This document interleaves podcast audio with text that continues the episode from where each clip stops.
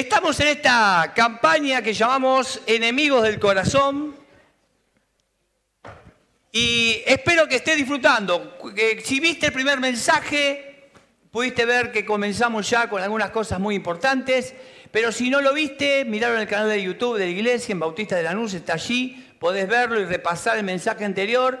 Eh, esta campaña consta de cuatro cuatro compromisos básicos. El primero que vengas seis domingos seguidos, ya ahora el compromiso baja cinco, por eso te cobramos menos. ¿eh? Así que eh, venite los cinco domingos que siguen para que puedas disfrutar de esta campaña, no te pierdas ninguno. el segundo compromiso era leer las lecturas diarias que estamos mandando. El tercer compromiso es estar en un grupo pequeño. Estar en un grupo pequeño. Necesitas urgente estar en un grupo pequeño, porque allí es donde se cocina la cosa.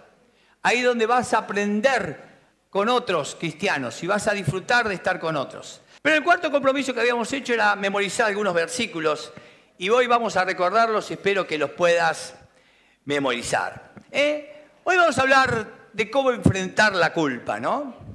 Nuestra cultura permanentemente está diciendo, sigue tu corazón, ¿no es cierto? Dice, sigue tu corazón, y hay canciones, sigue tu corazón, sigue tu corazón. El problema es que hay en el corazón.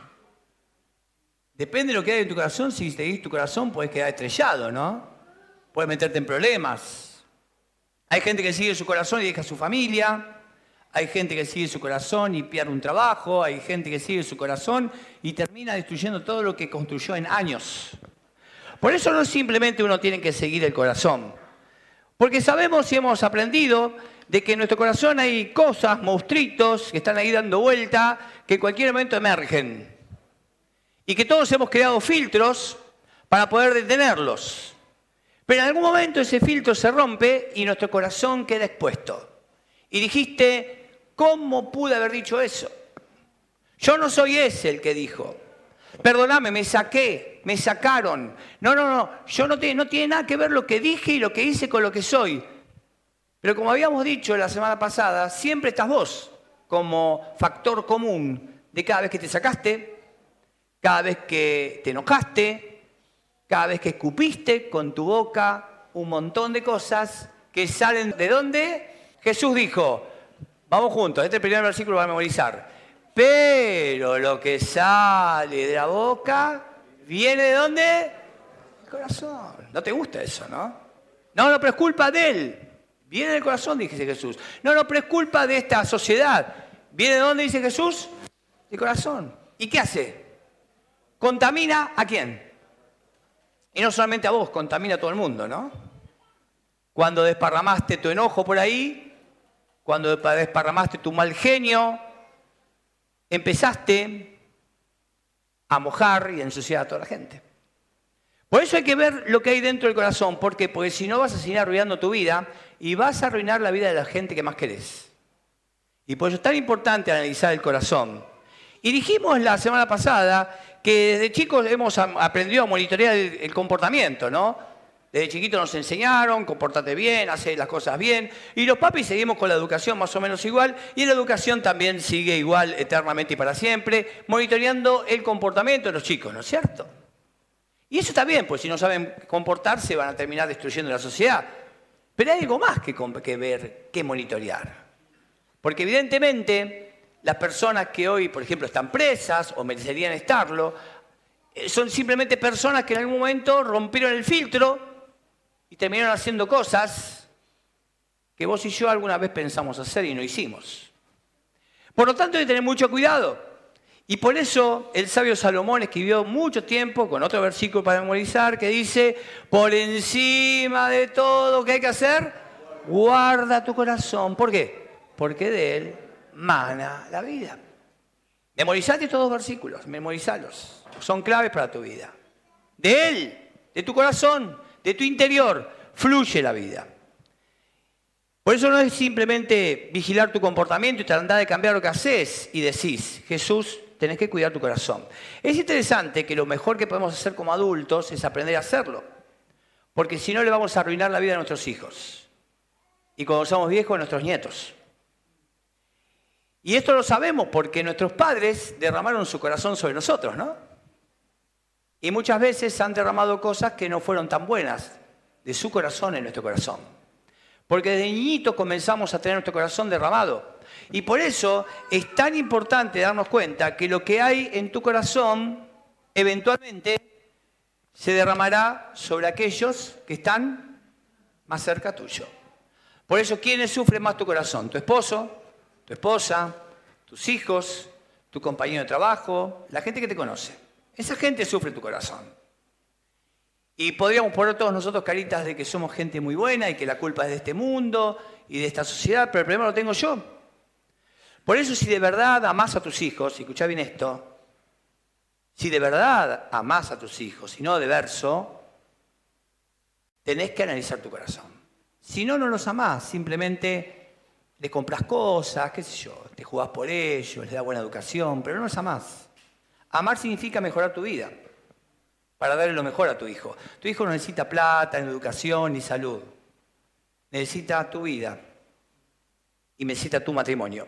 Por eso hay que aprender a proteger nuestro corazón. Y esto implica limpiar algunas cosas tóxicas que hay en el corazón. Todos tenemos cosas tóxicas. Y mantener el corazón alejado de ciertas cosas. Vamos a hablar de cuatro monstruitos específicos, que empiezan como pequeños dragocitos, pero después terminan como Godzilla. ¿Conoce Godzilla? ¿Eh? Siempre me gustó Godzilla. Cuando era chiquito estaba la versión japonesa que era mortal. Ponían un Godzilla y aplastaba la ciudad de medio centímetro. ¡Ah! Godzilla era lo mejor. ¿eh? Siempre estaban todos los y aparecía Godzilla y mataba todo, destruía todo. Bueno, los enemigos de tu corazón te destruyen todo. Y destruyen toda, tu, toda la gente que tienes alrededor. Y si no aprendes a sacarlos a la luz, vas a tener problemas. Pero el gran problema es que si exponemos lo que hay en nuestro corazón a la luz, ¿cómo terminaríamos acá? avergonzados, ¿o no? Todos nosotros terminamos avergonzados. ¿Y por eso qué hacemos? ¿Qué hacemos todos? Cubrimos. Yo no quiero que nadie sepa quién soy, ni cómo soy. Lo tremendo que la escritura me dice, que si yo lo dejo todo esto en la oscuridad, va sigue creciendo. Y siguen creciendo. Y siguen creciendo y destruyen a la gente que más amas. Y entonces un papá, una mamá dice, ¿cómo le pude haber dicho esto a mi hijo? ¿Te pasó papá, mamá esto? ¿Cómo le pude haber dicho esto a mi esposo, a mi esposa? ¿Cómo lo dije? ¿Por qué? Y es allí donde todo esto, estos monstruitos que vamos sirviendo, estas cuatro cosas que vamos a estudiar juntos, vamos a entenderla mejor si entendemos que cuando uno tiene alguna de estas cosas del corazón, se genera en la relación como una eh, relación de deuda. ¿Alguien me debe o yo le debo? Es como que, por ejemplo, vos vas a comer con tu tío y le debes 10 millones de pesos. Y están comiendo el asado, ¿viste? Comen juntos el asado. Pero vos sabés que le debes 10 millones de pesos, ¿no es cierto? Entonces la conversión por ahí no sale, el tío no te lo dice, pero vos dentro tuyo, ¿qué sentís? Culpa de que le debes 10 millones de pesos. Estás relacionándote, pero hay una culpa. Y tu tío que te hizo el asado todavía te invita, ¿qué dice? No te dice nada, pero por dentro, ¿qué sabe el tío? Este desgraciado viene, come gratis y no me paga ni aunque sea 100 pesos, no hace un plan de pago. Entonces está esa relación de deuda-deudor, que es lo que produce un desequilibrio en las relaciones. Un desequilibrio en la cual alguien debe o yo debo. Y ese desequilibrio es lo que hace que enfermes tu corazón. Y hoy vamos a ver la primera, que es justamente la culpa. La culpa es una emoción. Y vamos a hablar de cuatro emociones que no tienen que dominarte, porque si no te destruyen. Es la emoción asociada al reconocimiento de que hicimos algo mal. No vamos a hablar de la culpa falsa, o sea, esa culpa que uno dice, soy culpable pero no sos, hay un, uno puede hacer todo un mensaje sobre esto, sino vamos a hablar de la culpa de la que sos culpable. ¿Estamos de acuerdo?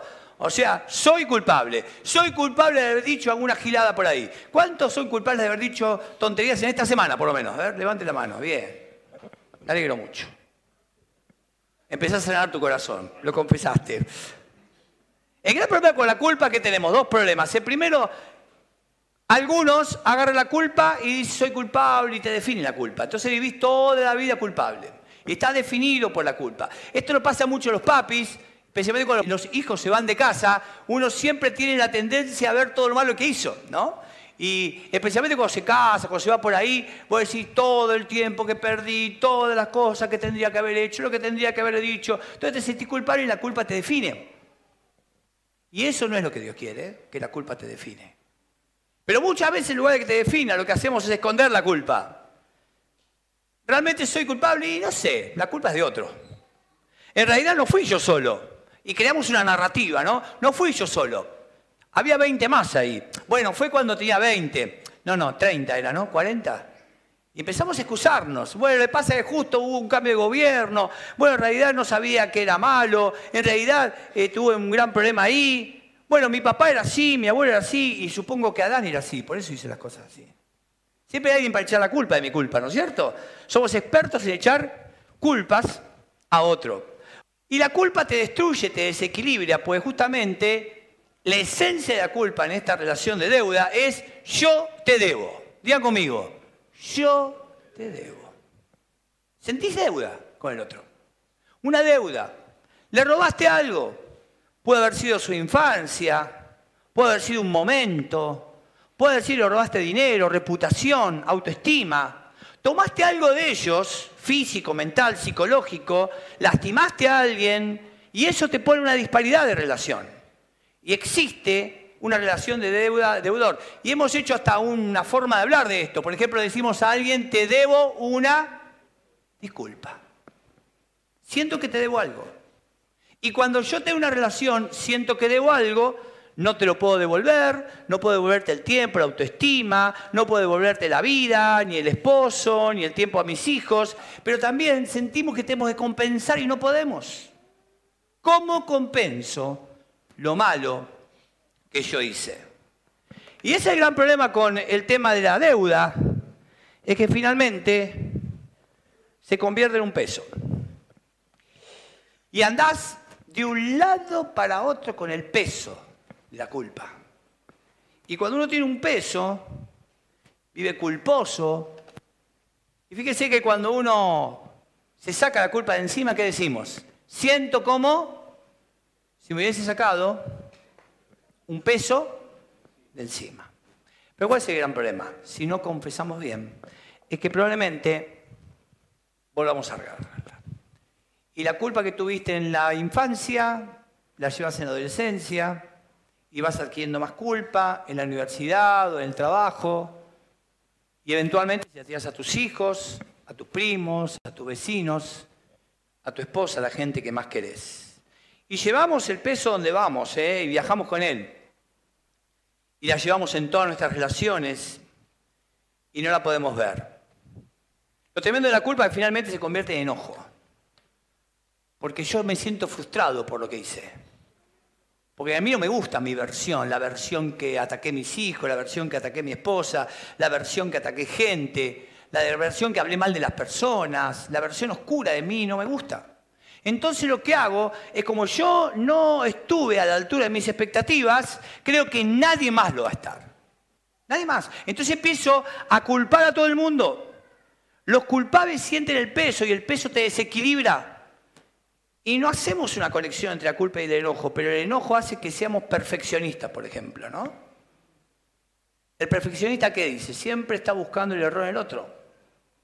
Están esos padres que exigen a sus hijos que estudien o que sean deportistas, y él dice, solamente quiero sacar lo mejor de ellos. En realidad no quieren hacer eso. Lo imaginan. Pero es parte de su dolor, de su fracaso. Porque finalmente lo que hacemos es que nuestros fracasos desaparezcan en los recovecos de nuestros corazones, mientras que los fracasos de los demás son muy fáciles de ver, ¿o no?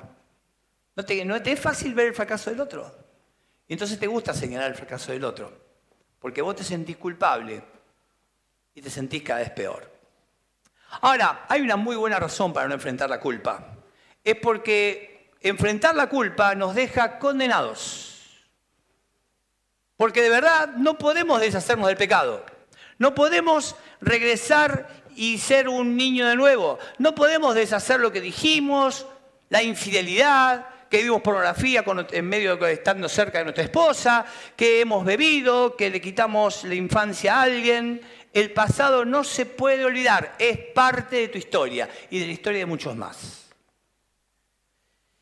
Ahora, uno no tiene que ser definido por el pasado, ni tampoco escapar del pasado. El apóstol Pablo, que fue un hombre que se sentía muy culpable, muy culpable, mandó matar, encarcelar y perseguir a montones de familias que luego veía cerca.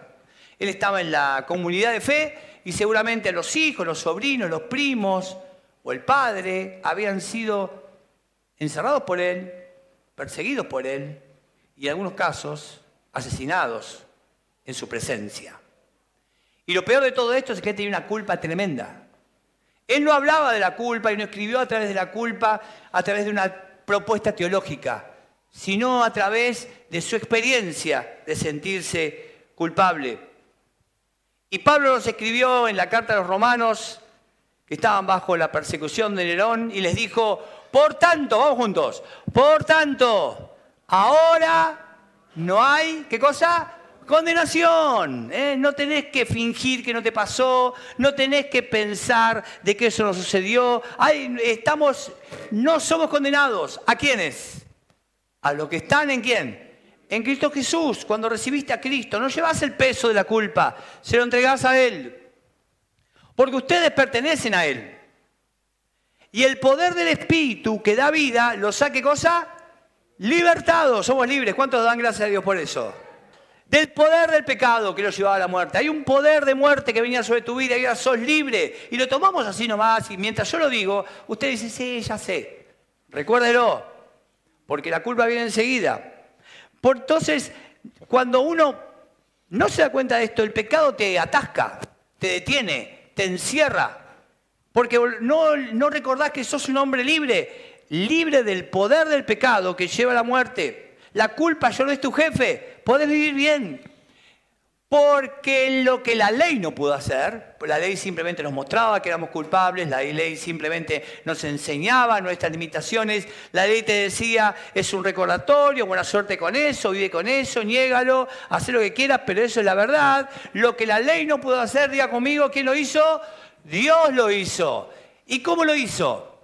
Enviando a su propio Hijo en semejanza de carne de pecado y como ofrenda del pecado. Porque Jesús no vino acá solamente para mostrarte cómo vivir, aunque sí lo hizo.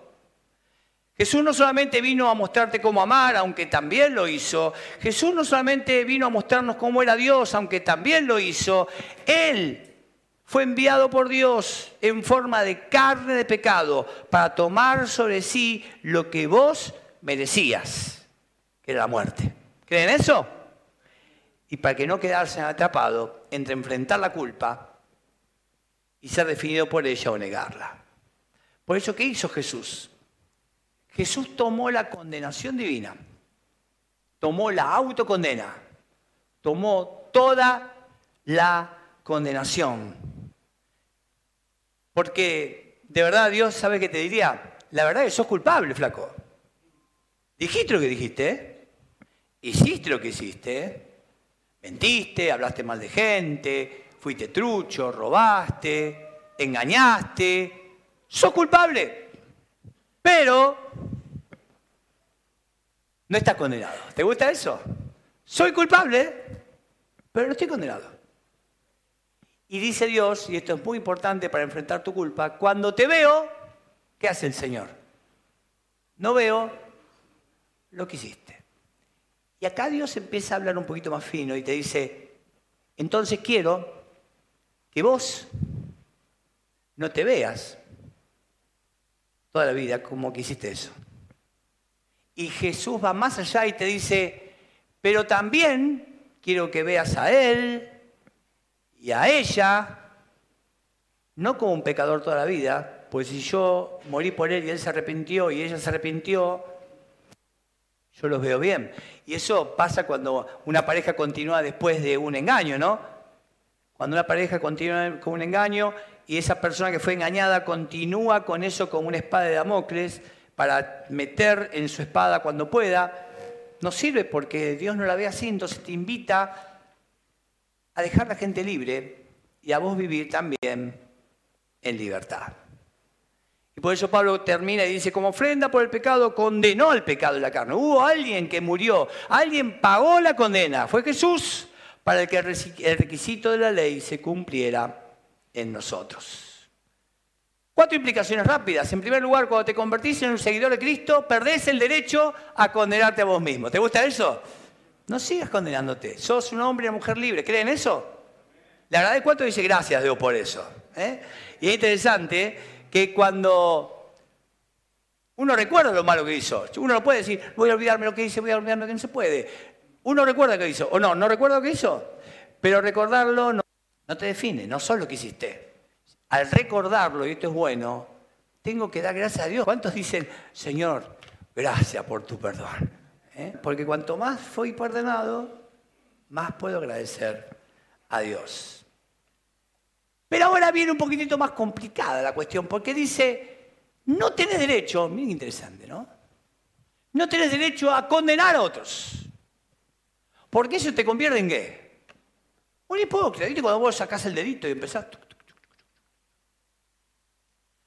De arriba Dios dice, este no entiende nada. ¿Se olvida lo que lo perdoné? ¿Habrá entendido el perdón del pecado?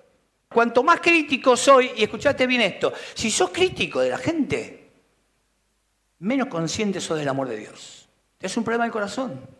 Escuchate bien esto. Si te gusta criticar a la gente, si te molesta todo el mundo, si tu lengua vive de crítica en crítica, tenés un problema grave en el corazón. Y estás enfermo. Y te convertís en hipócrita. Pero ahora viene más complejo todavía. Y dice, soy llamado a restituir sin expectativas y sin excusas. Y acá viene el problema. Porque el Evangelio no es esto. Ay, Señor, vos sabés que le mentí a mi esposa. Señor, yo vengo aquí arrepentido ante ti de haberle mentido a mi esposa y sé que tú llevas mi carga. Gracias, Señor. Porque mañana, ¿qué hago? Vuelvo a agarrar y dentro de tres días le miento de nuevo porque tengo que cubrir la mentira que le hice a mi esposa.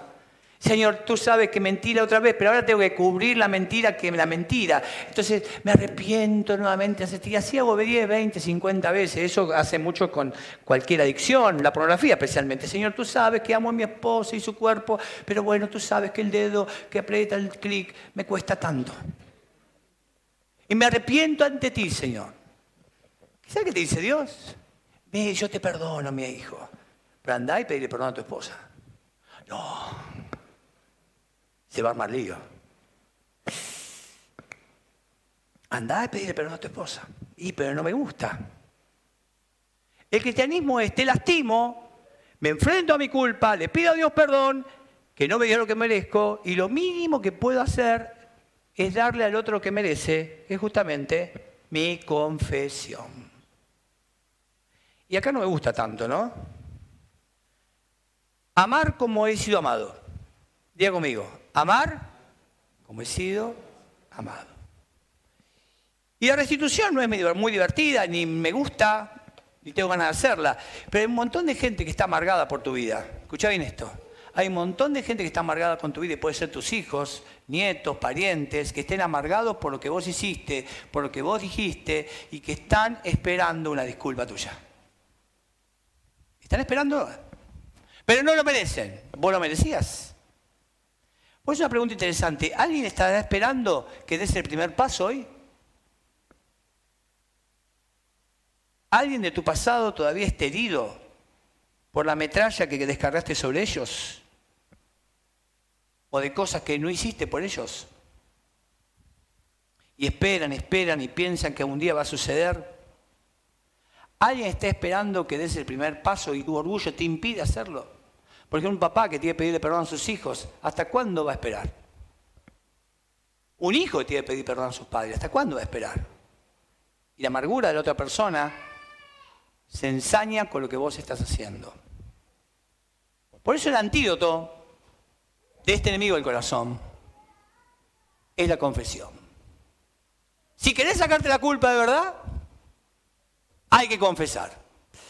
Sabemos esto y que, bueno, todos hemos aprendido, confieso con Dios, limpio mi corazón y sigo adelante, ¿no? Pero la verdad que esa confesión a veces lo que uno es alimenta, alimenta el pecado. Porque como sé que Dios es bueno, me perdona y sigue. Pero cuando confieso a otros, la luz expone el monstruito que hay en mi corazón y empieza a revelar lo que de verdad hay.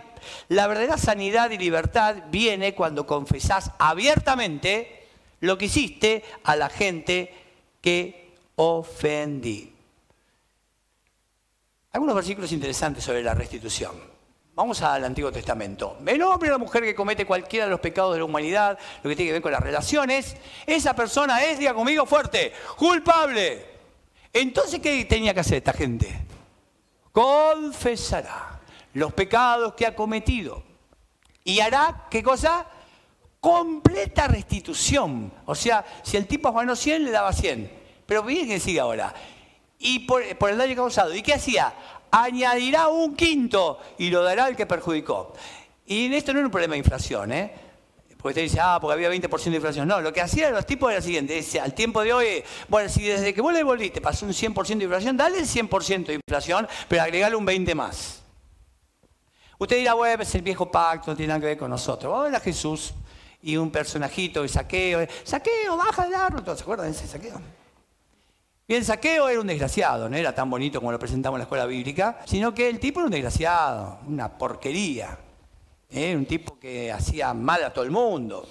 Pero bueno, cuando se enfrenta con Jesús, el tipo se arrepiente, se siente condenado, se arrepiente y dice lo siguiente, Señor, la mitad de mis bienes daré a los pobres y si en algo he defraudado a alguien, lo restituiré por cuánto? ¡Ah! Cuadruplicado. Puso la guita el tipo. Ahora, si pensamos en esto de que el, Evangelio nos invita simplemente a estar bien con Dios y el prójimo se muera, y Jesús podría haber dicho, no, saqueo, no devuelvas nada. Ya, me lo confesaste a mí. Ya está. Con esto es suficiente. No, ¿qué dijo? Hoy la salvación entrado a tu casa. Este tipo se convirtió de verdad, dijo. Este tipo se convirtió de verdad. Sigamos un poquito enseñando Jesús sobre el asunto de la reconciliación, dice, por lo tanto, si estás presentado en tu ofrenda en el altar y allí te acuerdas que tu hermano tiene algo contra ti, entonces el tipo venía con el cabrito, ¿viste? Yo estaba para matarle el cabrito y dice, ah, me acordé que no, le pedí perdón a aquel chango. ¿Qué tiene que hacer el tipo? Enrollar. El cabrito del costadito, lo ponía ahí y tenía que ir corriendo. Dice, déjalo el ofrenda allí, delante del altar, ve, ¿y qué tiene que hacer primero? Reconcíliate con tu hermano y entonces ve y presenta tu ofrenda. Y esto que no nos gusta sacar a la luz que hay en el corazón porque nos da vergüenza. Y bueno, el medio hermano de Jesús dijo, por lo tanto, confíense en sus, pecados. ¿A, quién? ¿A Dios solo? ¿Qué dice acá? Vamos juntos a esto, pues es un versículo que hay que tener en memoria. Unos a otros y oren unos por otros. ¿Para qué? Porque tu corazón va a estar enfermo hasta que no confieses.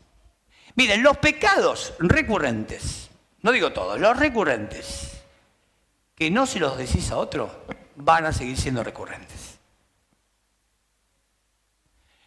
La adicción que tenés en tu vida, recurrente, que vas a Dios todos los días y te llorás y te arrepentís, y no digo que fue falso, lo haces de verdad, pero no se lo decís a otro, no lo sacás a la luz, va a seguir.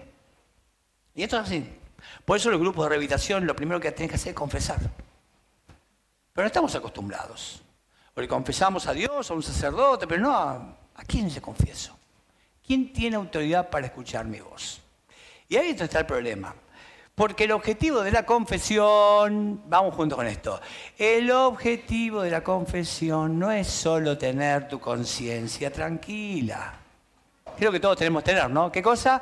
Me saqué el peso encima. Si no, la meta es el cambio.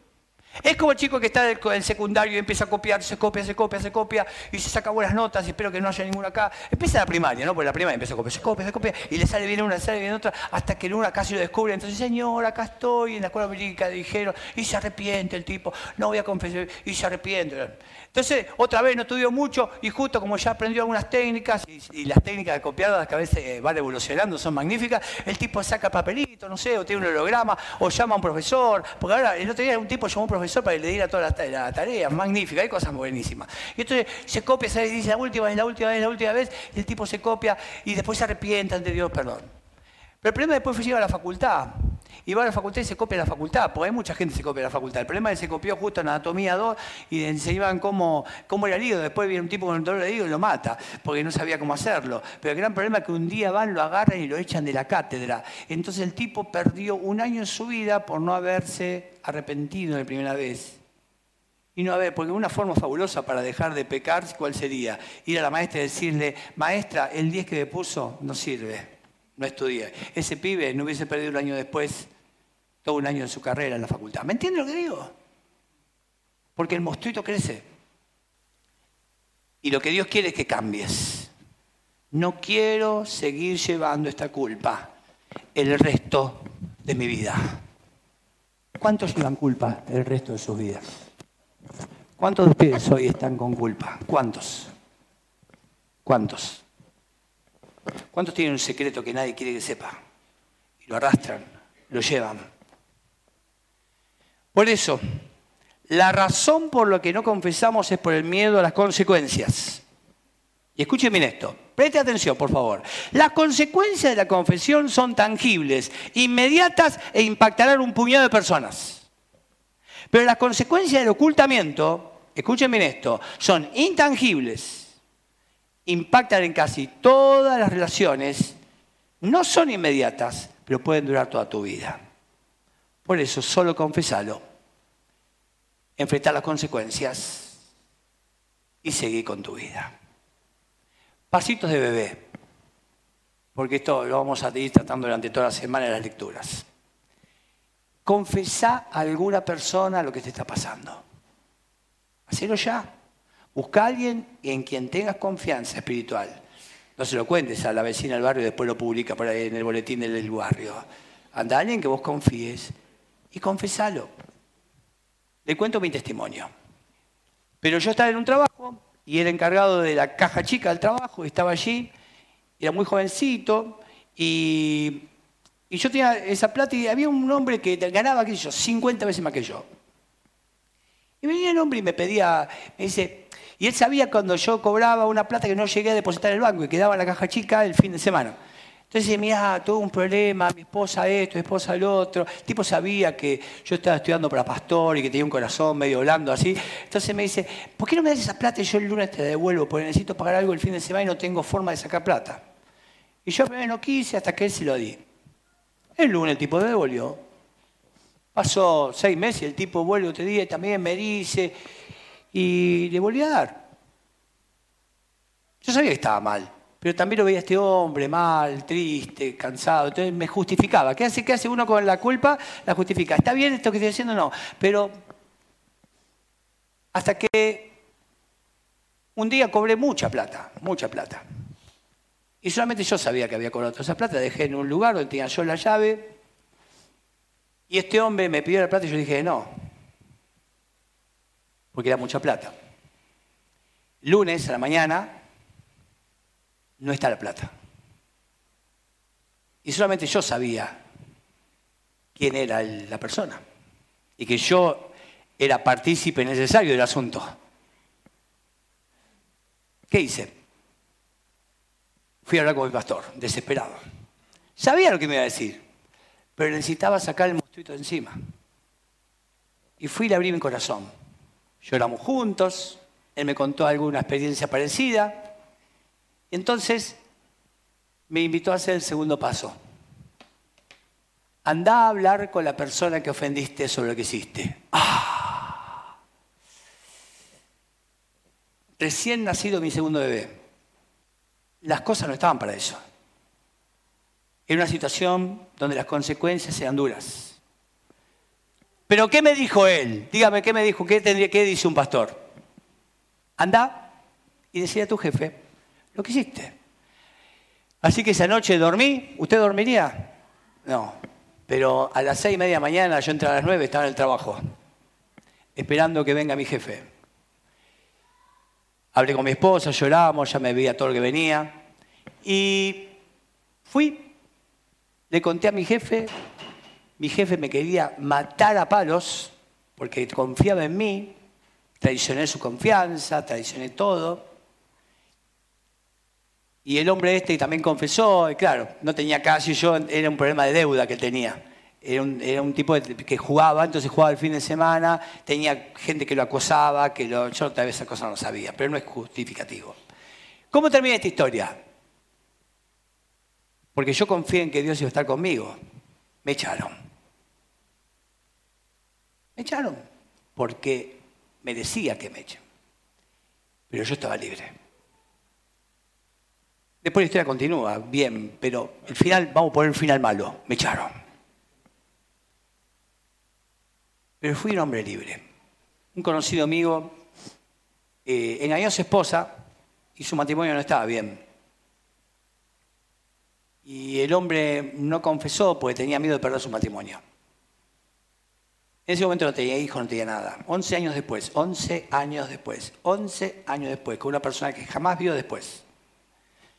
Esa persona se presenta con su esposo en la puerta a hablar con su esposa y a contar la historia. Ya tenía dos hijos grandecitos que sufrieron el desastre del ocultamiento. Porque todo lo que uno oculta, en algún momento, sale a la luz.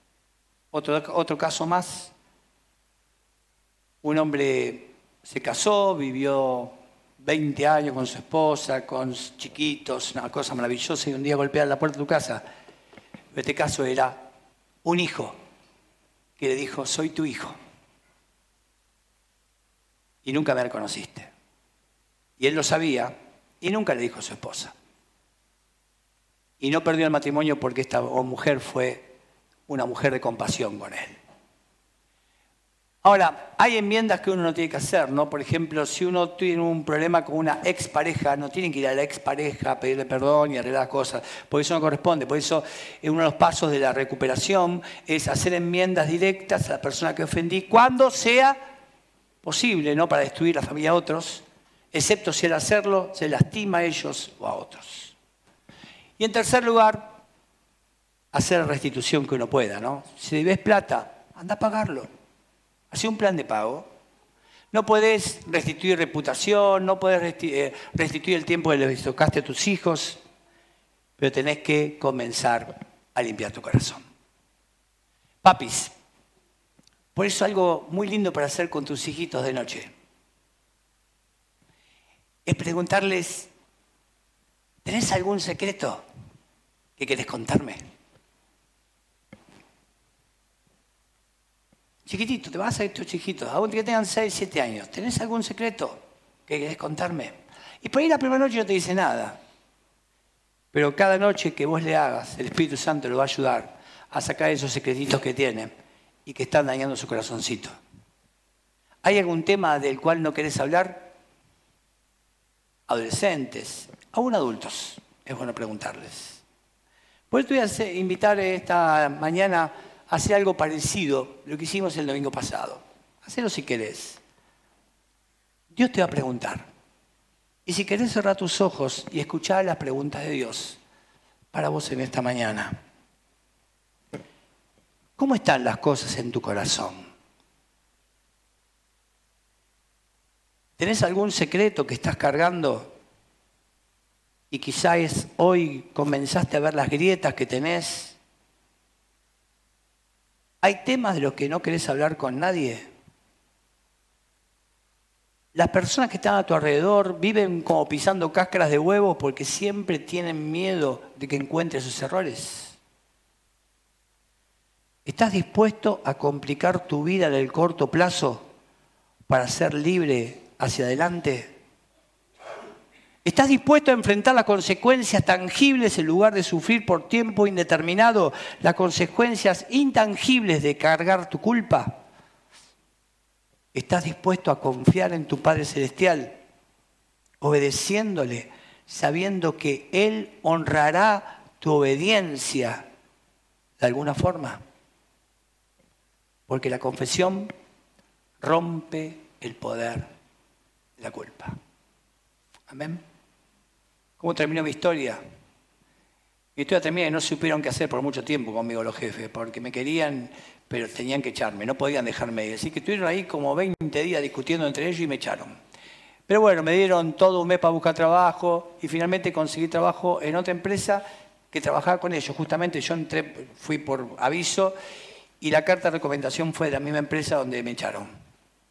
Y pude trabajar bien porque el futuro siempre Dios lo tiene en sus manos. Él está esperando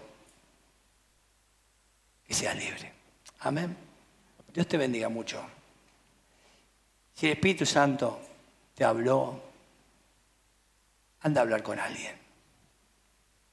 Dios no te creó para que vivas en carga y en oscuridad. Él te ama tanto que no lo va a permitir. ¿eh? Y si no lo haces por el lado bueno, Él de alguna manera va a hacer que todo salte para que seas verdaderamente libre. Señor, gracias por esta mañana. Gracias por poder analizar nuestros corazones. Gracias, Señor, porque mi pasado me recuerda, pero no me define. Gracias, Señor, porque la confesión como antídoto rompe el poder de la culpa. Padre, en el nombre de Jesús, seguí trabajando nuestros corazones para enfrentar los enemigos de nuestro corazón y ser hombres y mujeres sanos, libres, para derramar sobre nuestros hijos un corazón sano y libre y hacer que las generaciones que sigan vayan sanándose cada vez más en tu poder.